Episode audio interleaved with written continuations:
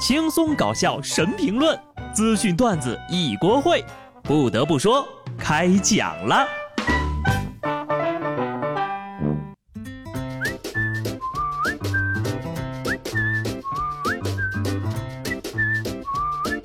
Hello，听众朋友们，大家好，这里是有趣的。不得不说，我是机智的小布。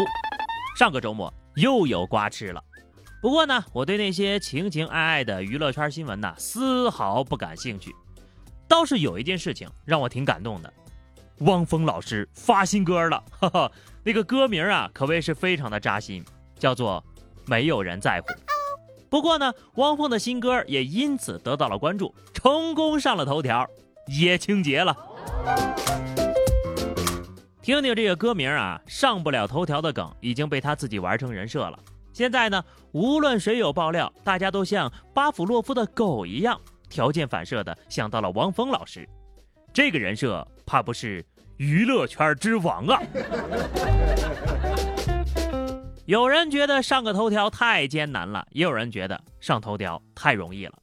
河南省鹤壁高中发布了一份学生违纪情况通报，被热传了。该通报呢，详细记录了上周该校的高三年级学生的违规情况，除了一般大家了解的迟到、上课睡觉、吃东西之外，就连打哈欠、腿上放棉袄以及坐姿不端正，居然也能荣登上榜。完喽！我要是在这个学校读的高中呀，估计都要屠榜了。我现在就想知道，那个坐姿不端正的同学是有多么的不端正。其实，当我看到这些描述的时候呀，反倒觉得都是些千姿百态的可爱，脸撑在手上睡着的。口水滴到课本上和地上的，那都是属于学生时代的美好，是吧？当然了，上课睡觉啊，开小差是不对的。算了，反正我都已经毕业很多年了，还是操心一下打工人的事儿吧。眼瞅着还有一个来礼拜呢，就过年了啊。话说你们今年公司发了点什么呢？我们今年呢比去年好一点，去年呢是啥都没发，今年发了个通告，让。尽量不要回老家过年。其实啊，这个对于单身的朋友来说还挺好的，不回家就不会被催婚，不被催婚呢就不会急着找对象，不急着找对象呀就不会被骗。这不，又有哥们儿跟壮汉网恋被骗惨喽。江苏苏州吴江警方抓获了一名涉嫌诈骗的男子。在二零一六年呢，李先生在网上结识了一名女子雅婷，俩人呀网恋了四年的时间。雅婷的九名亲人相继去世，雅婷以此为由多次向李先生借钱，四年的时间啊，李先生给他转了两百多万。后来经过警方查明，雅婷就是涉嫌诈骗的男子张宝，一个光头大汉。经典三连问：能赚这么多钱的人怎么会那么傻呢？傻子怎么会赚到那么多的钱呢？我怎么就碰不到这种傻子呢？我懂了，我比傻子还傻。每次看到这种新闻呢，我的拳头都硬了。骗我的感情没事儿啊，骗我的钱赶紧原地爆炸。人这辈子呀，能爱很多人，但我这一辈子能挣几个钱啊？在此呀，祝福天下的诈骗犯们，诈来诈去，自己原地爆炸。这就是传说当中的死一户口本呀？啊不对啊，这一个户口本啊都装不下这么多人，至少也得两到三本。一家子人都快死绝了，都没把这男的给点醒，真的是爱得太深，太容易让自己牺牲。下面这个姑娘也是痴情的人呐，贵州铜仁一段妹妹代替哥哥跟新娘完成婚礼的视频走红了，那这新郎去哪儿了呢？原来呀，男方涉嫌盗窃被捕。据双方家长反映呢，由于这俩人感情比较好，还是决定如期完成了婚礼，临时让新郎的妹妹代替拜了堂。呃，这个槽点太多，一时不知道该从何喷起，只能说，既然感情都这么好了，就就不能延个期吗？啊？哎呀，算了算了啊，亲戚朋友们好不容易聚到一块，找个理由凑一起吃个饭、打打麻将，你们就将就着拜一拜。虽然很想对新娘说一句，留下案底是会影响下一代甚至下下一代的，但是既然人家都答应了，我还是化作一声叹息吧。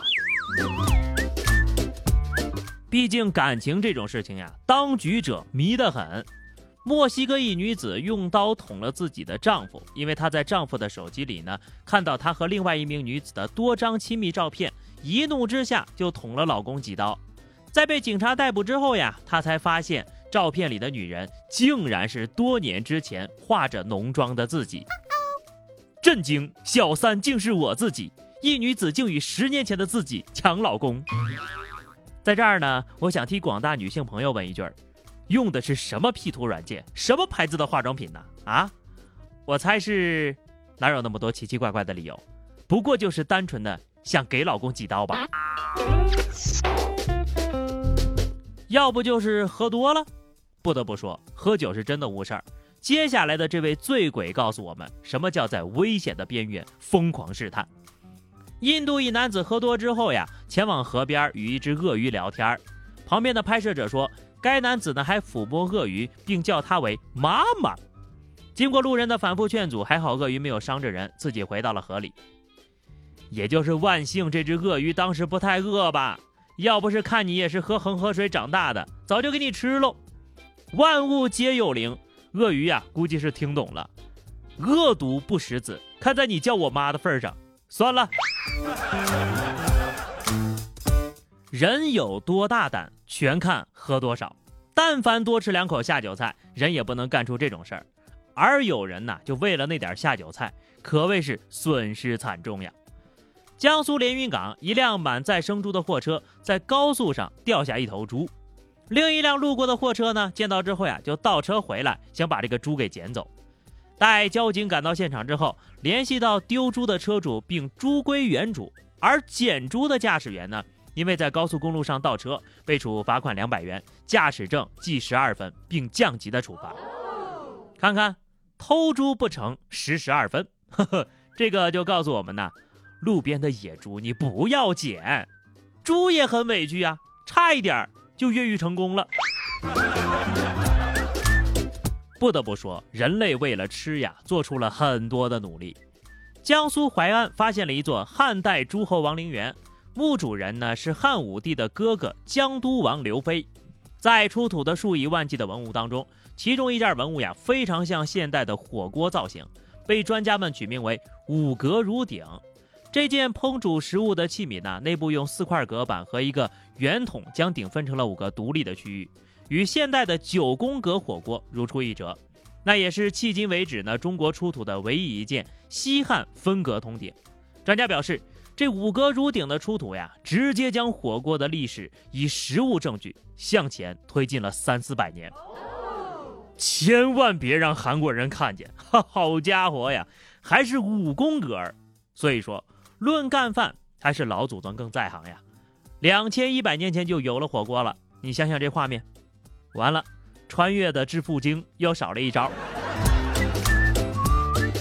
穿越这事儿吧，说起来也挺玄乎的。咱说点实际的，活在当下，乐观开朗，就像下面这位老奶奶一样，让生活充满灿烂的阳光。